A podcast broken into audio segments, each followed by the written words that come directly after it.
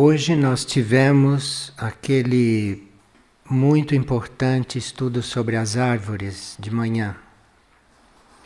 E uma pessoa está contando um sonho recorrente que ela tem com uma árvore. Sonho recorrente é aquele que volta sempre, que se repete.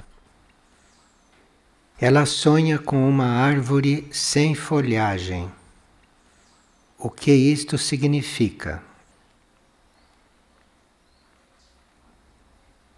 Isto está significando que a sua vida deve se renovar continuamente, porque uma árvore sem folhagem é uma árvore que está na época de recolhimento e depois ela põe as folhas isto é a época da exteriorização.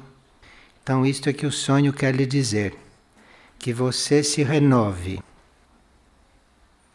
As árvores, quando perdem as folhas e depois as renovam, elas são um símbolo muito importante para nós, que é o símbolo do renascimento. Ela está nos mostrando que parece que a gente está morto, mas que a vida está ali se renovando, que é uma nova oportunidade, como se fosse uma reencarnação. Nós podemos observar que as árvores se relacionam com muitas forças místicas.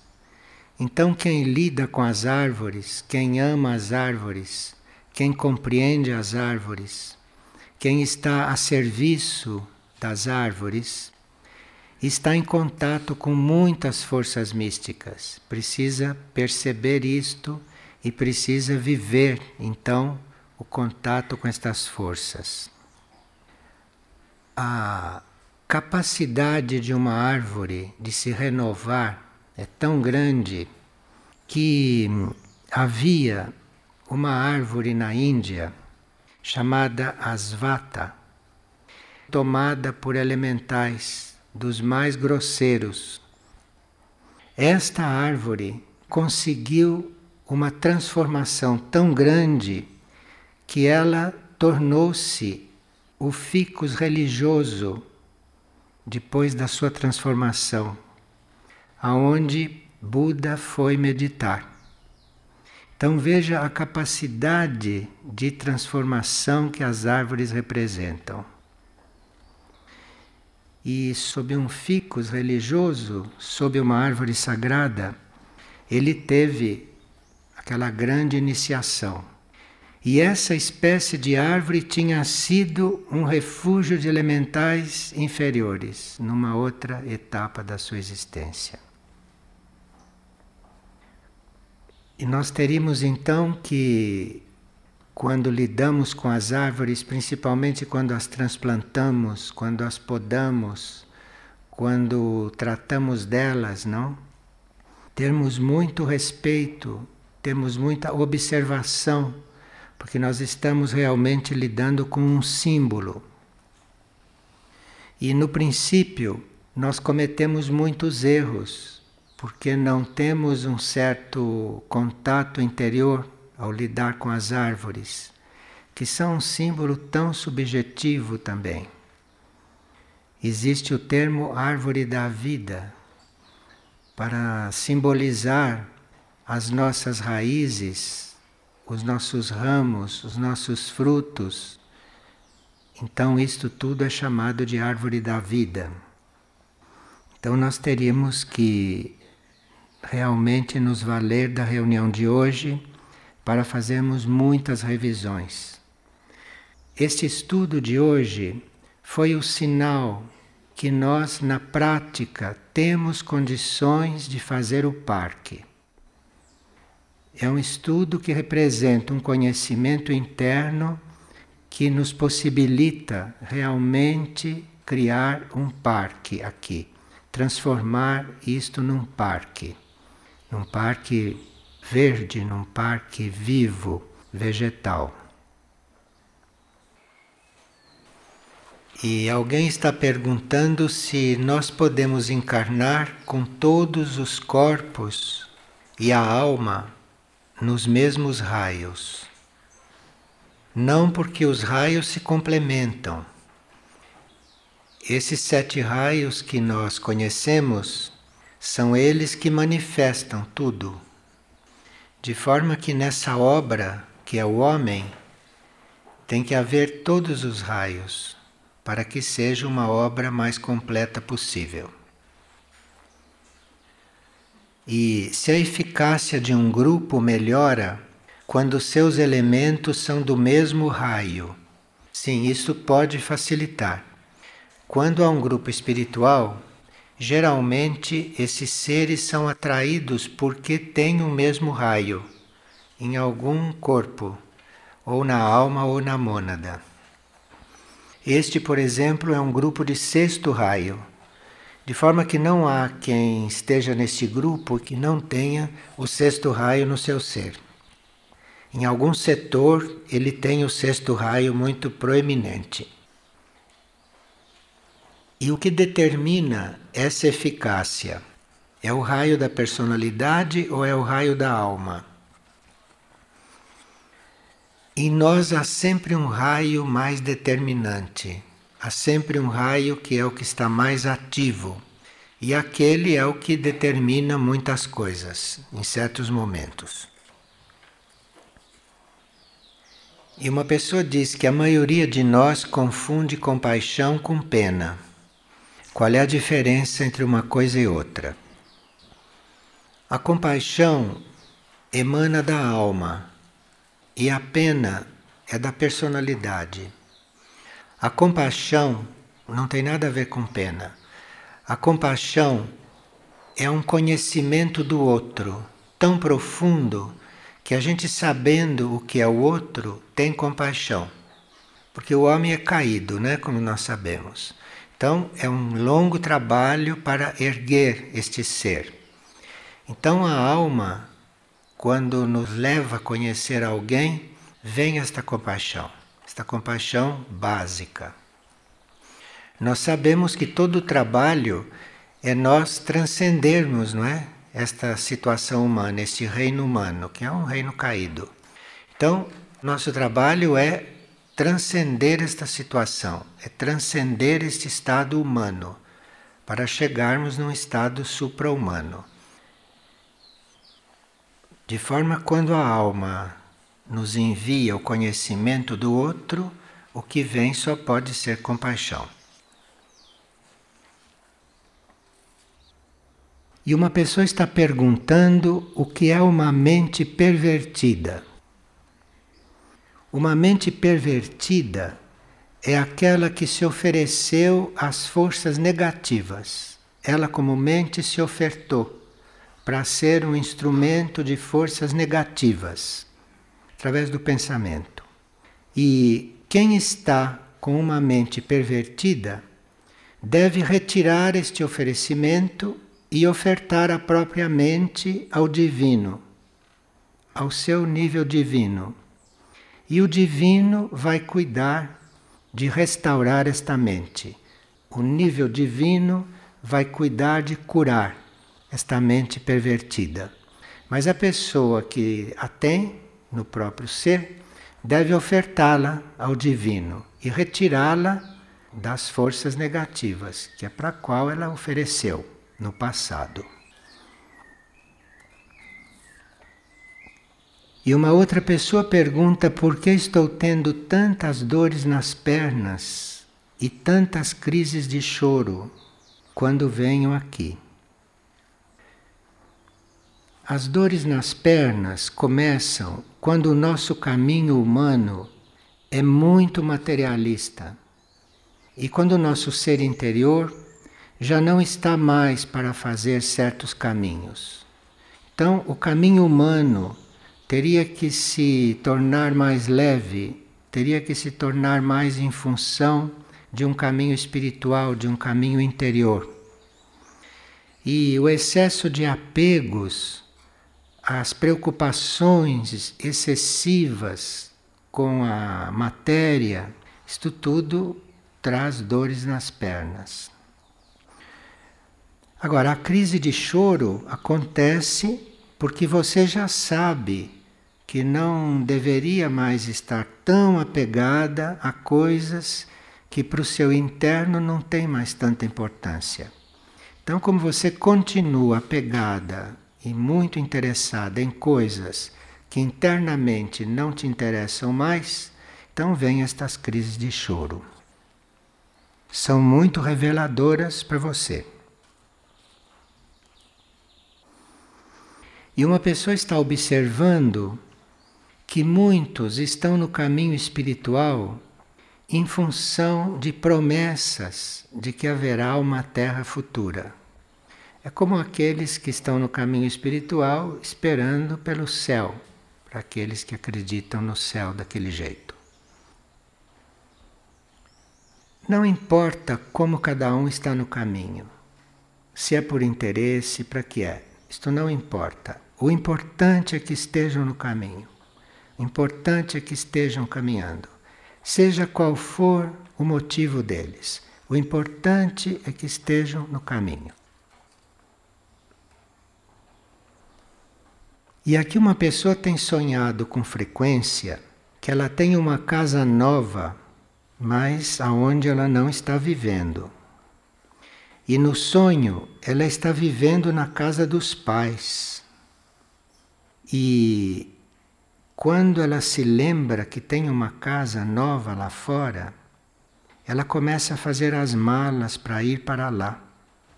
E no sonho ela fica muito aflita, porque ela faz estas malas, mas nunca se muda da casa dos pais. E ela acorda com muita aflição. O que é que este sonho está querendo me dizer? Casa dos pais neste sonho é símbolo de infância, símbolo de um estado infantil. E se você no sonho não sai da casa dos pais, é a sua dificuldade de assumir você ser um ser responsável, você ser um adulto, você se responsabilizar pela sua vida. E se você já tem uma casa, é porque chegou a hora de você se assumir, chegou a hora de você deixar de ser criança, que a casa está pronta. E uma pessoa pergunta qual seria o significado da deficiência crônica do sangue, na qual o organismo não produz sangue suficiente para suprir as necessidades. O sangue está ligado à vida, não? O sangue é um princípio de vida. Se não há sangue, é porque está faltando interesse, está faltando amor pela vida. O sangue é muito sensível ao nosso amor maior ou menor pela vida e o nosso contato com a vida. E uma pessoa pergunta como se pode fazer uma rede de serviço em países onde a guerra e o conflito é uma constante, como no país onde eu vivo? Nós sabemos que quanto maior é a necessidade, mais o serviço é necessário e mais o serviço é bem-vindo. De forma que, se nós estamos num país cheio de conflito, é porque é ali o nosso lugar de servir. Então precisa pedir luz ao ser interno para que ele abra o caminho, que ele mostre o caminho do seu serviço. Agora, nem sempre o trabalho é externo. Então, se uma pessoa vive num país onde existe tiroteios e lá pode estar vendo vários tipos de serviço. E se as situações externas são desfavoráveis, ou se certas situações externas nos dão sinal de que o trabalho não é externo, que o serviço não é externo, nós temos o serviço maior que existe, que é o serviço oculto, que é o serviço que não é externo que é um serviço que nós fazemos por dentro e que é muito mais efetivo, num certo sentido, do que o trabalho externo. O trabalho externo é da maior importância aqui no mundo externo, no mundo físico e no mundo material. Mas justamente neste mundo material, sem o trabalho oculto, sem o trabalho interno, sem o trabalho silencioso e invisível, nem seria possível fazer o outro, nem haveria condições de fazer o outro, por causa das forças que jogam neste mundo. O trabalho oculto, o trabalho que não se vê, o trabalho interno, é um trabalho de irradiar luz para a Terra. E essa luz não é só para fazer com que os homens parem de se atirar uns aos outros. Não, esta luz é para muitas coisas. Esta luz é para ampliar a consciência terrestre de um modo geral. Então você pode estar trabalhando, você pode estar orando, mesmo quando está muito ativa em alguma coisa, você pode estar orando e pode estar trabalhando para que se faça a luz, para que haja clareza nas consciências, não?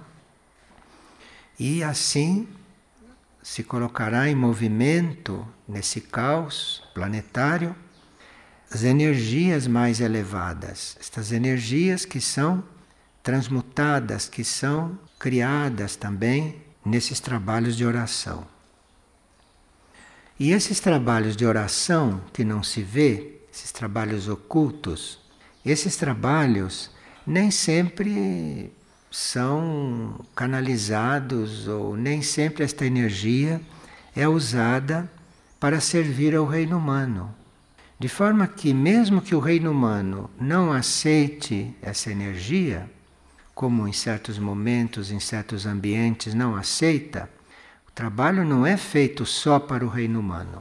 Você continua fazendo o seu trabalho, porque esse trabalho, se o reino humano não usufrui dele se o reino humano não o quer, esse trabalho constrói pontes, este trabalho constrói ligações entre este planeta e os mundos sublimes e os mundos superiores. Constrói ligação entre os planos mais densos desse planeta e os planos mais divinos. Onde a nossa oração está indo e que efeito ela está produzindo, isto nós só podemos realmente compreender é quando estamos na aura de alguma hierarquia. Na aura da hierarquia, este movimento é muito claro. Então, se nós estamos na aura de uma hierarquia, nós podemos sim compreender e até acompanhar aquilo que resulta das nossas orações, aquilo que resulta do nosso alinhamento e do nosso recolhimento. Então, quando nós estamos na aura de alguma hierarquia, nós percebemos ali quão grande é o trabalho contemplativo, quão grande, quão importante é esse trabalho interior, esse trabalho oculto. É isto que realmente mantém o planeta num certo equilíbrio. Trabalho interior, não só de seres conscientes que estão encarnados, mas também trabalho interno de tantos seres que estão em outros níveis e em outros planos de vida. Isto mantém o planeta. E se nós poderíamos falar sobre a energia monetária dentro de um centro espiritual? E se nós recebemos tantas dádivas, como seria esta relação nossa de gratidão por tudo que é recebido? O fato de, em um centro espiritual, haver a circulação e haver a, a existência da energia monetária, isso é um motivo para nós trabalharmos o terceiro raio. Porque a energia monetária pertence ao terceiro raio, é uma das manifestações do terceiro raio, que é o raio da inteligência ativa, em outras palavras. Então a energia monetária, ela pertence a este raio. E aqueles que têm muita afinidade com o terceiro raio, ou que estão servindo na onda do terceiro raio, em geral devem lidar com a energia monetária. Porque a energia monetária não deveria ficar nas mãos daqueles que a canalizam mal, daqueles que a usam mal. De forma que a energia monetária em um centro espiritual é o setor terceiro raio ali dentro, como pode haver outros setores sob outros raios.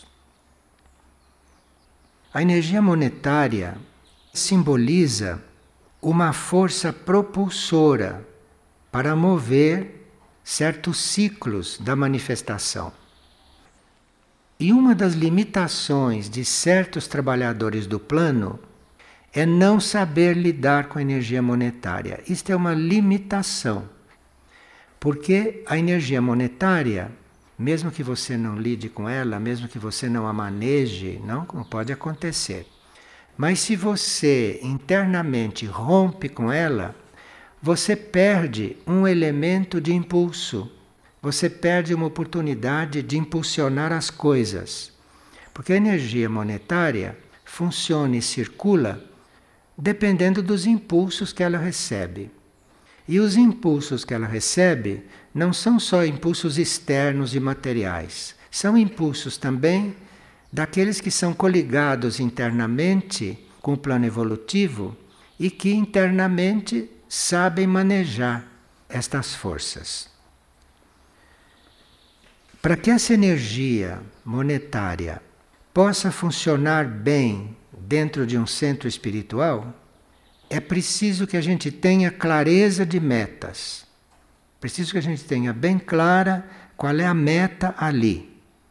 E que a gente participe de um impulso coeso, de um impulso unido, para que aquela energia não se desvirtue. Porque, em geral, esta energia monetária está nas mãos das forças negativas. E vocês veem como é que o dinheiro é empregado de um modo geral e como se usa o dinheiro de modo geral. Forma que esta energia não está nas melhores mãos. E dentro do nível das forças, ela está bastante controlada pelas forças do mal.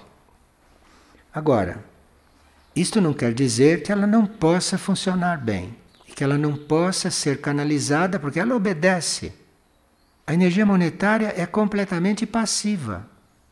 Ela é um meio, ela é um instrumento e depende de como você a usa, como você a maneja. Como ela é também manifestação de um raio, como o terceiro raio a usa para implantar certas coisas, esta energia deve representar atividade, vitalidade e movimento, que são as três qualidades bem ativas do terceiro raio. Então, energia monetária estagnada é contra o raio que a representa. Energia monetária mal empregada, então isto é uma desvitalização da energia.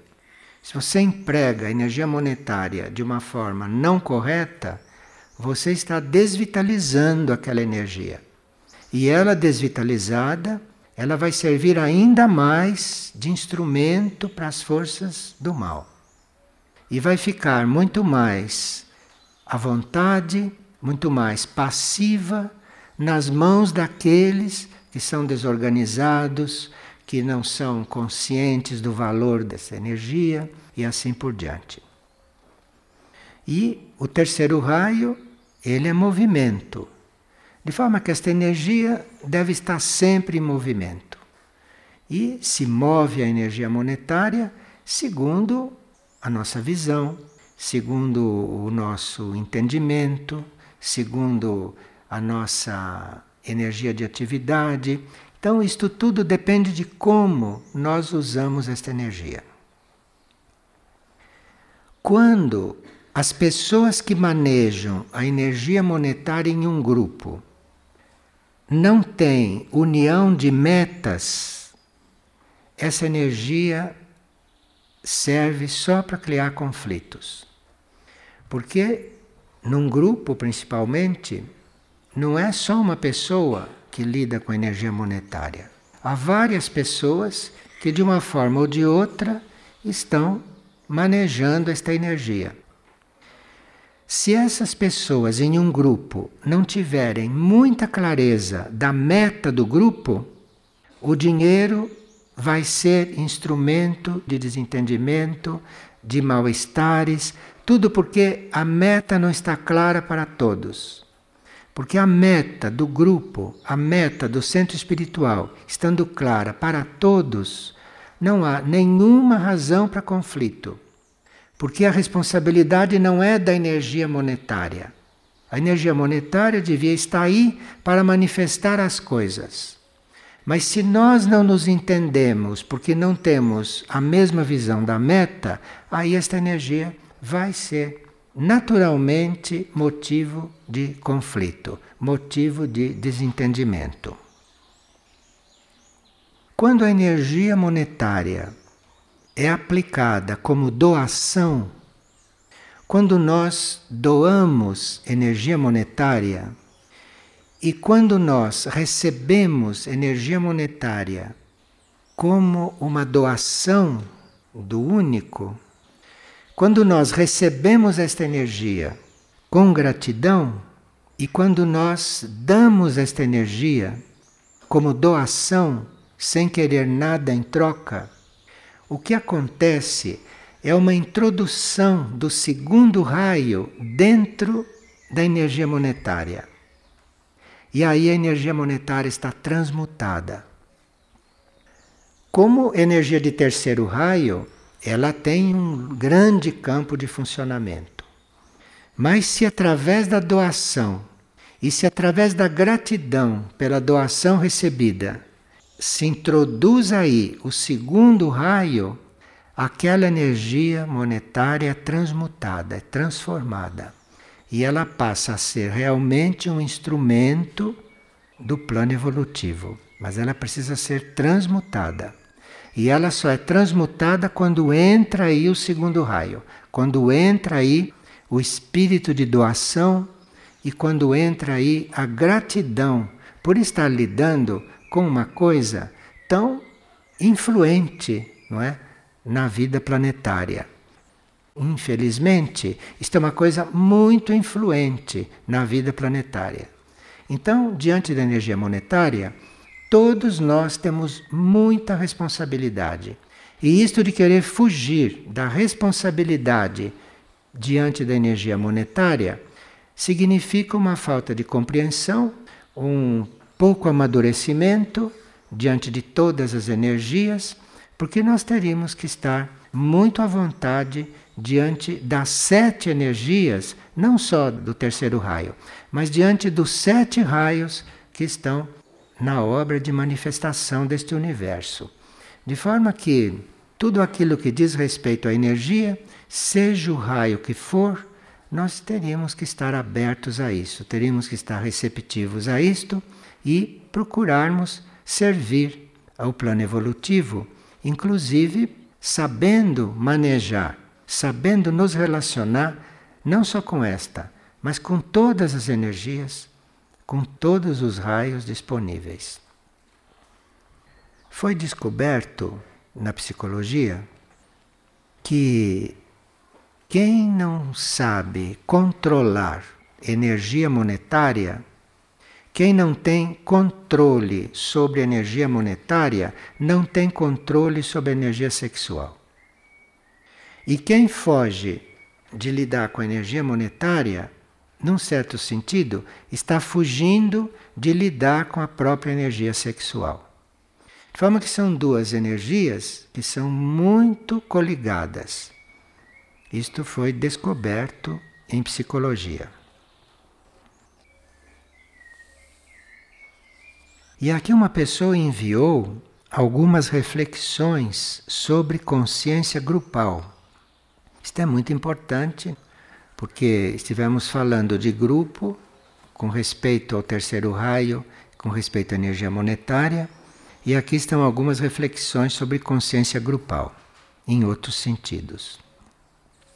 Primeira pergunta que nós fazemos a nós mesmos nessa reflexão, se estamos em um grupo, é se nós reconhecemos que há uma meta interna para aquele grupo.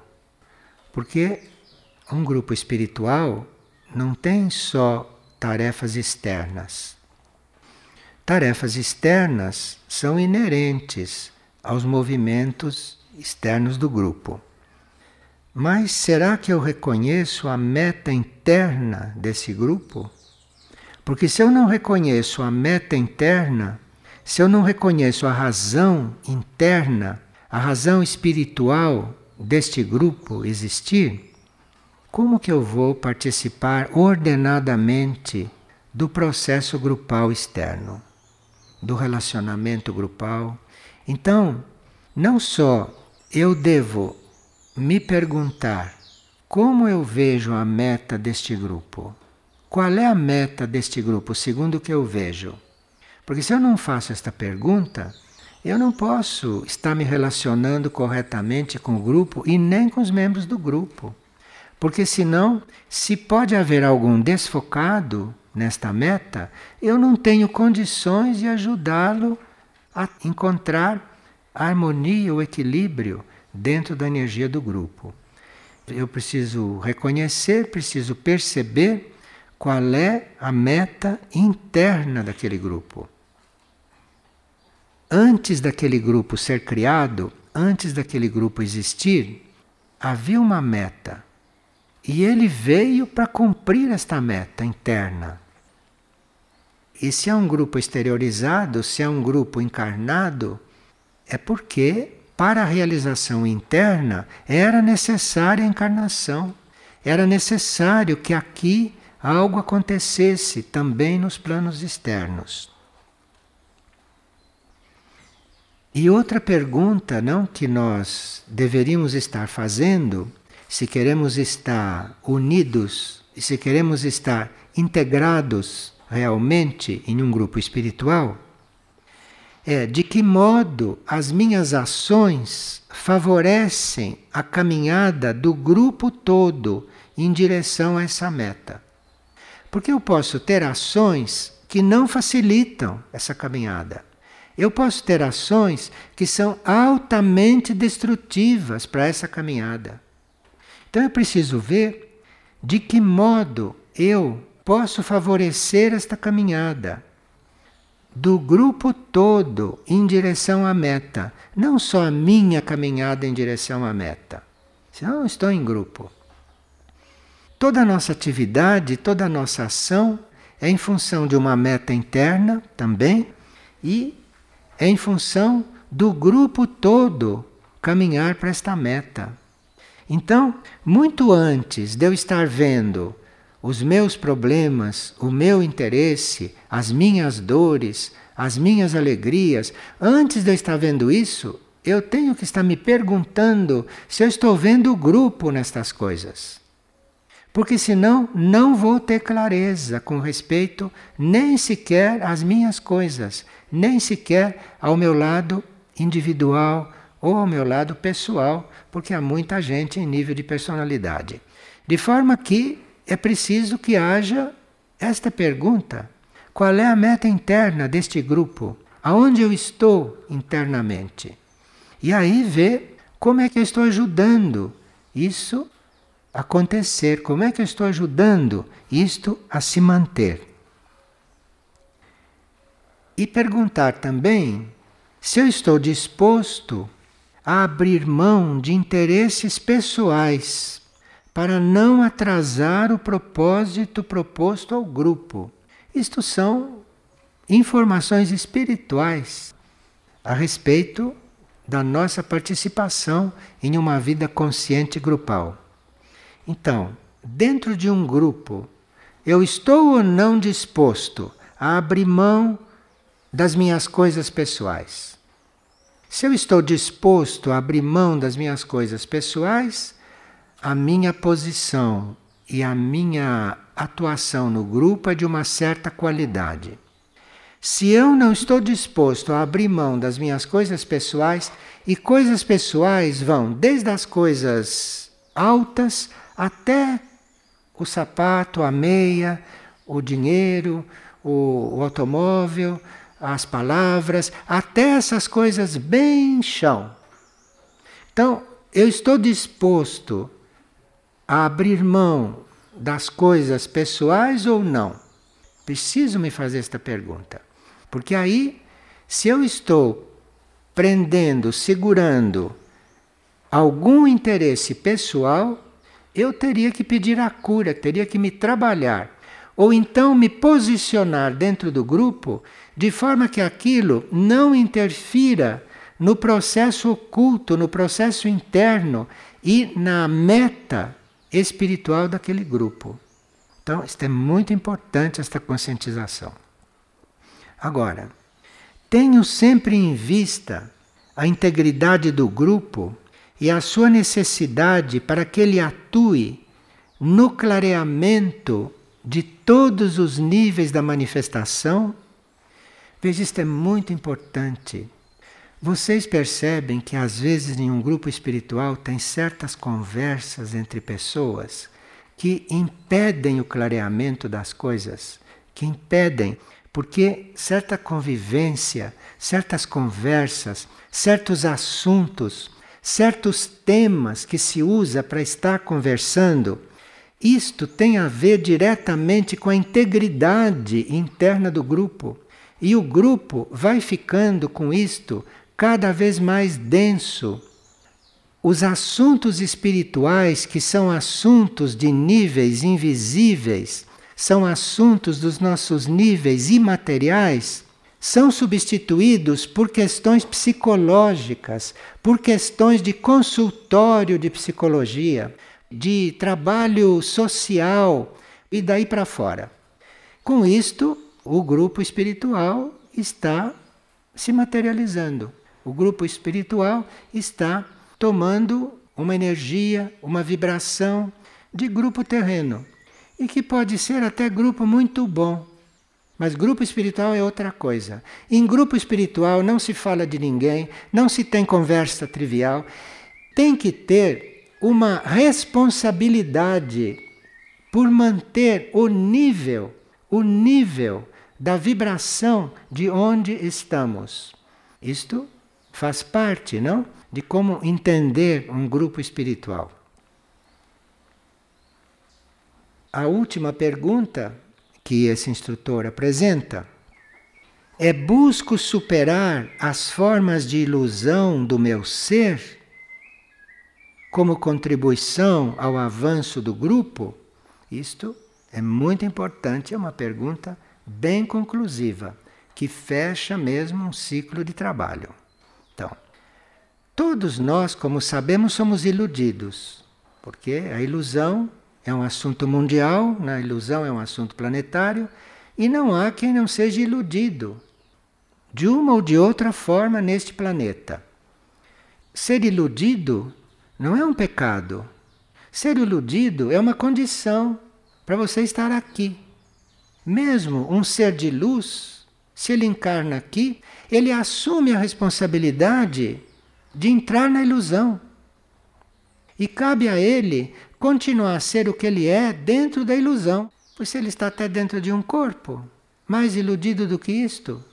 Então, se eu busco superar as formas de ilusão, agora, se eu me considero já um liberto, se eu me considero já um que não é iludido, se eu me considero melhor do que os outros, eu não sei se há melhor ou pior dentro da ilusão.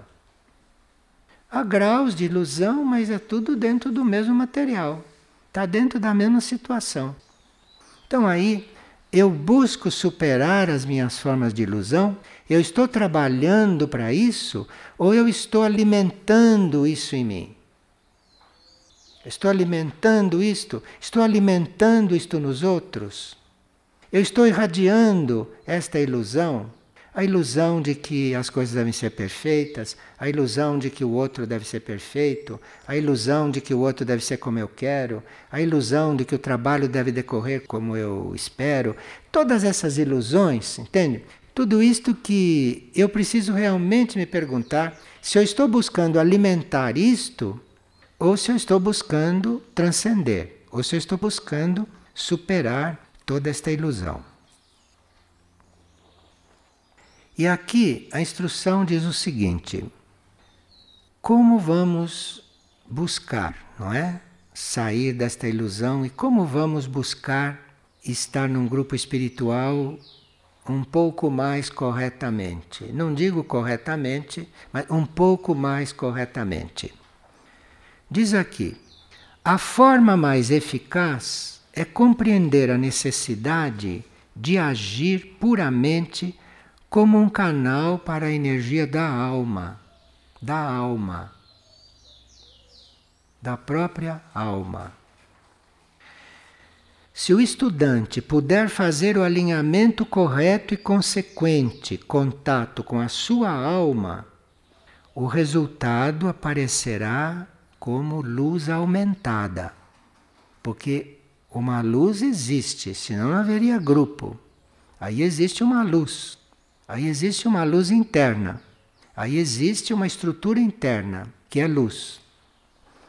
E essa luz do interior do grupo vai aumentando, esta luz vai irradiando, é à medida que cada membro do grupo vai contatando a própria luz na alma. Você não pode injetar luz dentro de um grupo. Não existe isto. Você vai buscar contato com a sua alma, você vai ser luz, você vai deixar a sua luz crescer. E isso dentro do grupo vai aumentando a potência da luz do grupo, que sempre existe. Porque para reunir um grupo de seres precisa uma certa luz. Então todo grupo espiritual tem luz. Agora, ou você fica usando mal aquela luz, ou você fica desgastando aquela luz, ou você está ali ampliando aquela luz. Isto nós temos que escolher. Nós temos que ter esta opção. Essa luz se derrama e irradia, não só para a mente, mas também para todas as células do cérebro. E o caminho imediato que cabe ao estudante trilhar fica mais claro. Então, se você não pede luz da alma, e se a sua alma não irradia, o seu cérebro não fica claro, o seu cérebro fica denso, o seu cérebro fica cinzento para quem é vidente. Isto é com luz da alma que se regenera, isto é com luz da alma que se transmuta. Não é nada de cerebral que coloca o cérebro numa outra situação.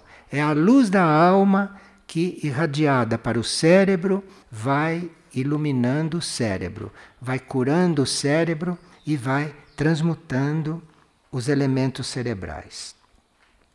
Então, o alinhamento nosso com a alma e a determinação de trabalhar este alinhamento isto é o que é fundamentalmente necessário. E quem está em um grupo espiritual sem ter consciência disso, está ali impedindo a iluminação e o desenvolvimento daquele grupo. Está aí impedindo. Então, aqueles que não fazem esta busca, aqueles que não buscam a própria luz e não se doam como luz ao grupo espiritual, como entidade, este está impedindo que aconteça o que é para acontecer ali. E à medida que nós vamos pedindo luz para a nossa alma, medida que a nossa alma vai irradiando esta luz, isto vai penetrando o grupo.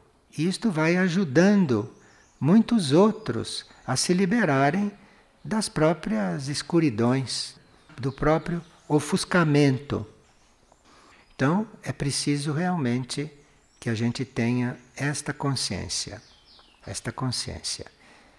E a pergunta inicial, que foi sobre energia monetária, o que seria da energia monetária se nós não a manejamos, se nós não a conduzimos com a luz da alma, se nós não a conduzimos com a inspiração interna?